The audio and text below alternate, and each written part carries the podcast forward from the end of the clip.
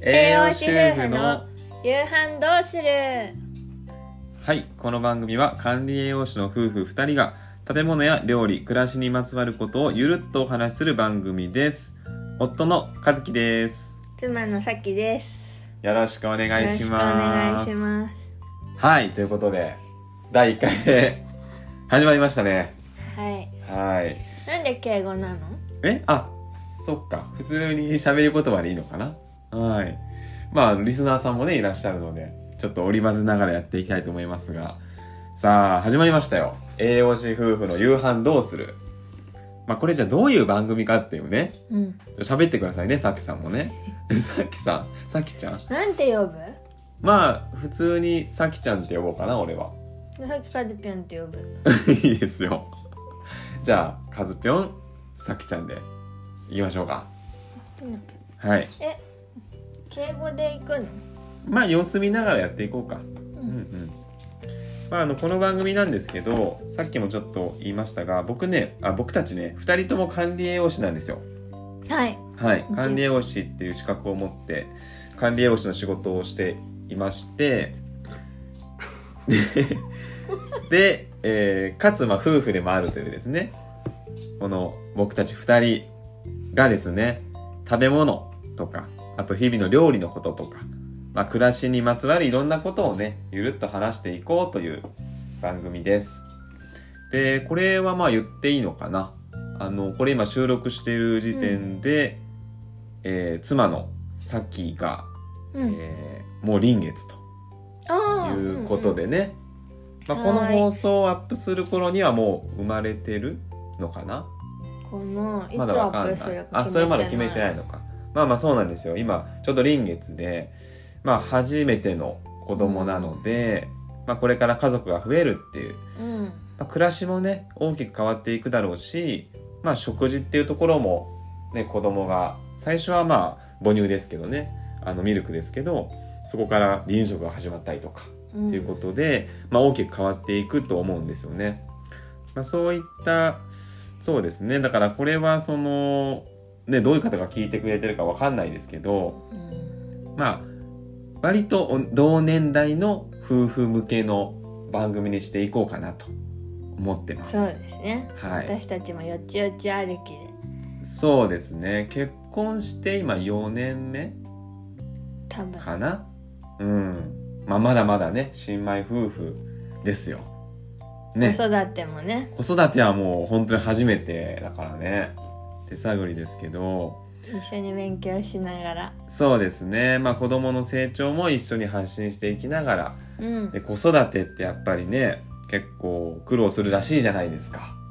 うんうんまあ今いろいろ調べてますけど、うんまあねちょっとずつ心構えもできつつっていうところですが楽しみも大きいけどねそうだね楽しみと不安両方ありますけどねまあそういったところをねゆるっとお話ししていくっていう番組になっていますで今回は1回目なのでそれぞれの自己紹介はいまずしていこうかなとうんこれリスナーさんもね、えー管理栄養士夫婦2人って、まあ、どういう人がやってるのかってねわからないと思うのでちょっと自己紹介していきましょうかはいはいあじゃあ僕からうんはい、えー、夫の和樹です。自己紹介か。うーん、まあ、管理栄養士をしてますと。 何回言ってんだって話ですけど、 まあ管理栄養士をやってて、で、僕はね、もともと病院で働いてたんですね。病院で管理栄養士をしてたんですけど、えー辞めて、独立しました。で、それが今から11年前、ん ?10 年前かな ?10 年前。へえ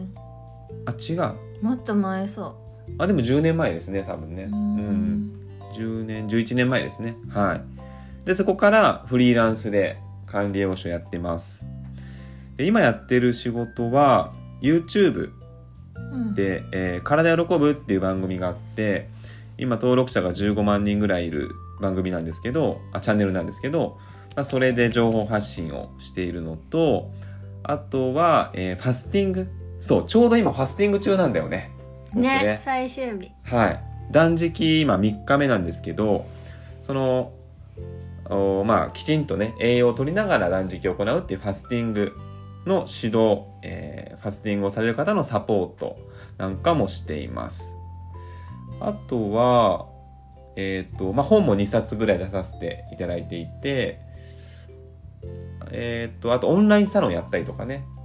うんまあ、そういったその健康とか栄養に関わる仕事をいろいろやっています。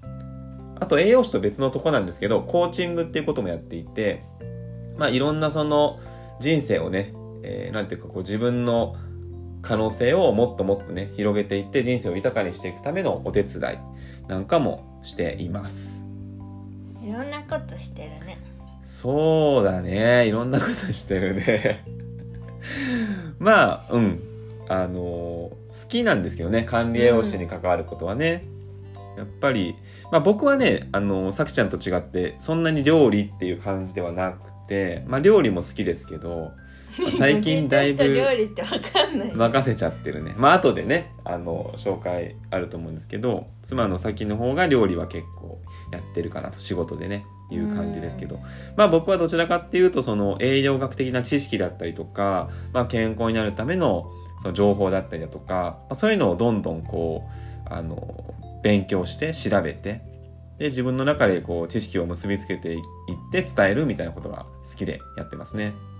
正反対だよねそうだね同じ管理栄養士だけど結構正反対かもねはいそ んな感じですかねはいじゃあすいませんねあの1回目なんでねかなりあの何手探りでやっておりますけどもはいでも上手だね進行やっぱあ本当 にまあ一応ね慣れ僕てるはあの音声コンテンツはボイシーっていううんあのやつをやってたりだとかあとまあポッドキャストもね仲間内で、仲間内でねそう3人でやってたりするので、まあ、ちょっと慣れてるかもしれませんけどさあじゃあさきちゃんはい自己紹介いってみようかはいはうんじめまして、さきと申します管理め栄っちゃ養硬い士やんなんですけどうんあ夫のことはカジピョンって呼んでるんですけどカジピョンほどは栄養のことそんなに勉強してない管理栄養士 なのにいやいや免許持ってるでしょちゃんといや多分基礎的なことは分かってるし、うん自分の中で大事な軸みたいなのも知識があるからこそ食べ物の選び方とかできるようになってるしこういう夫婦間でもね食の趣味とかのがあったりうまく言えないですけどあるんですけどももうこの方はね毎日勉強してるんですよ栄養学と か最新のまあそれがフリーランスの管理栄養士というものなのかもしれませんけどもいやそんぐらいねやっぱ栄養学に関する情報ってもうアップデートが半端ないのよ、そうだよね。うん、キリがないね毎日勉強してもでも私はなんかそういう勉強勉強ってよりは結構感覚で生きちゃってる人かなって思いますうん感じるだから料理とかうん感じたことを書いたりとかうん、インスタをね、さきちゃんはやってますよね。インスタグラマーですよね。そんなグラマーってほどでもないんですけグ ど、ラマーだけ取っちゃうと意味変わるけ どね。えー、もともと高校生の時に摂食障害っていう病気になって、うんそれをきっかけに、まあ、摂食障害もダイエットうん。がきっかけなんですけど摂食障害って要はその、ご飯を食べられなくなっちゃうってことたくさん食べちゃうってことどっちもあ、両方ともあるんだ。最初はダイエットのしすぎでもう怖くてあんまり食べれなくなっちゃって体重の数値に執着してであ減った減ったみたいな一喜一憂してたんですけどそんなさ我慢してたら体的にも爆発するじゃん。うん。で過食症になり結構過食症の方が激しかったかもしれないあです。ーで食べもう食べたくないのに止まらないみたいなで吐いたりした時期もまああったんですけど、うん。まあそんな中でやっ ぱりどこまでなん話でせばい急いにかわ笑いかん出ないしたの いや、いいよ、ま好あ、ききっにか。けとしては、母も摂食障害で母が亡くなってしまった摂食障害だけじゃないんですけど精神的な病気とかいろんなことがね重なって亡くなってしまったことをきっかけになんか食べるものを楽しく食べれないで自分のことも大切にできずに生きる人生を終えるとかそういう人を減らしたいし自分もそうなっちゃう可能性その時はもう本当に毎日楽しくなかったし食べ物に振り回されてたので、ね、自分がまず直して泣いてる。聞こえないんじゃないうち今鳥を飼っててね十四松 ね声が入ったかなっていう話をしてますすいません話そけれど、はい、もっとこっち連れてくればよかったね続けてくださいえなんだっけなそうまずは自分を直してそういう母みたいな方を減らしたいし食べること本当は食べることでね食って人を良くするって書くし食べることで心と体ができてるってこと分かってるのにそれに反することをしていたのでそこからやっぱり勉強しようと栄養学だけじゃない大切なことがあると思ったんですようーん食べ物を心を込めて作るとかどんな生産者さんから買うかとかどんな気持ちで食べるかとかうんうんそういうところを勉強しつつ実践して自分と向き合っていったら気づいたら治ったんですよ。おおすごいねそう摂食障害も治ったし、うん代謝もね良くなって太りにくい体質にもなったり肌が綺麗になったりとか、うん食べ物ってすごっと思ってうんうんうんで自分を大切にすること向き合うことの大切さもすごい体感してっていうのがありまして、うんそれをきっかけに料理教室とかレシピ提供とか、えー相談室心の栄養相談室っていうあ同じように悩んでた方のにアドバイスそうですねサポートをする相談室とか、あとなんだろういろいろうんいろいろねいろいろやっています。うんああなんかいいねそういうストーリーで語れるといいね俺なんかちょっと失敗したかもなんかたただ単にいつもこうやって喋っちゃうからいやなんかすごく今聞きながらいい自己紹介だなと思ってなんか俺普通にこうやってることを淡々と情報を並べただけだったからちょっと反省ですねじゃあちょっとじゃあもうちょっといいです かうんお願いします。いや僕最初その病院で働いててで、まあ、病院の管理栄養士って何するかっていうとまずその入院してる患者さんに食事を出すのでうんあのその献立を考えたりとか、まあ、あるんですけどでも一番自分の中でやりがいを感じてすごいこうやってたのは、うん栄養指導なんですよね。うんうんで栄養指導っていうのはその、まあ、いわゆる生活習慣病糖尿病とか、えーまあ、脂質異常症とかうんうん中性脂肪高いよとかですね、まあ、そういったその食事の面からもサポートが必要な人に栄養士が直接患者さんに指導するっていうのが栄養指導なんですけどそれやっぱすごいやってて楽しかったんですよね。うんなんか自分がその学んだことを直接患者さんに伝えてでその患者さんがそれを実行して1ヶ月後また来院された時になんか先生の言う通りにやったら血糖値下がって先生に褒められましたとかうんなんかうわこれってなんかすごくその役に立ってるなっていうかやりがいを感じてたんですよねでも同時にすごいこう無力感を感じる時もあってそのなんていうかなもちろん食事って大事なものだしうんいろんな病気その血圧が高い方だとかいろんな方にとってその食事の指導をすることって意味があるんですけどでも中にはもうちょっとね手遅れっていうかねうんあのすでに病気になっちゃったような方もやっぱり来るわけですよ結構大きな病院だったんで。うんすごい印象に残ってる患者さんがいてその人はまあ50代ぐらいの男性なんですけどあの脳梗塞で倒れちゃったんですね。でまあか回復したんですけどその左半身がもう麻痺しちゃってるんですよ後遺症でうんう。んでその方のベッドサイトに行ってまあ脳梗塞がある方って血圧が高いので、うんえー減塩ですね食事の中の塩を減らすっていう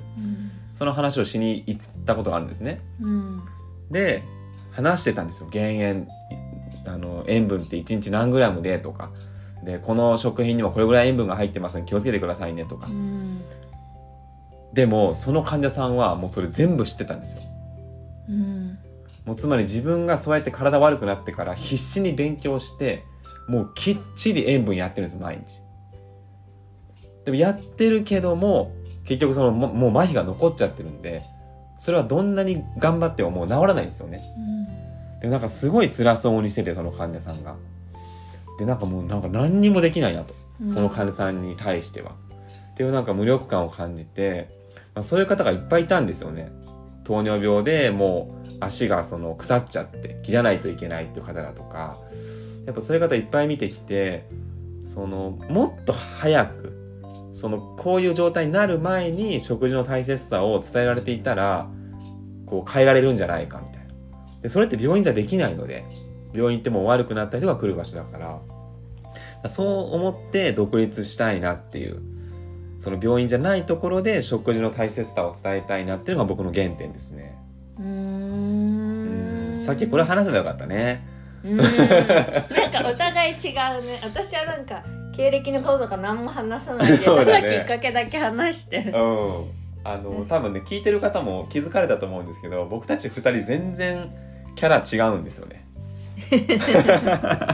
違うようんまあこれだけねキャラの違う2人が一緒に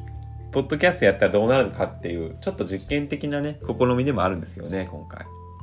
うんなんでいろいろねこの番組の中でもお話できたらなと思ってますけどももうちょっとカルピオンのうさ、んらしさというかさ、うん出てないうんいつもの丸岡月いやいやいつもの私ですからそりゃ いやいやなんか違う違うのうん、でそれちょっとさきちゃん頑張って出してよう、うんん、まだくすぐったりとかしてほぐさないと無理かもくすぐられても さ笑うだけだけどさいやなんか難しいねやっぱねいつもの自分になっちゃうね やめたら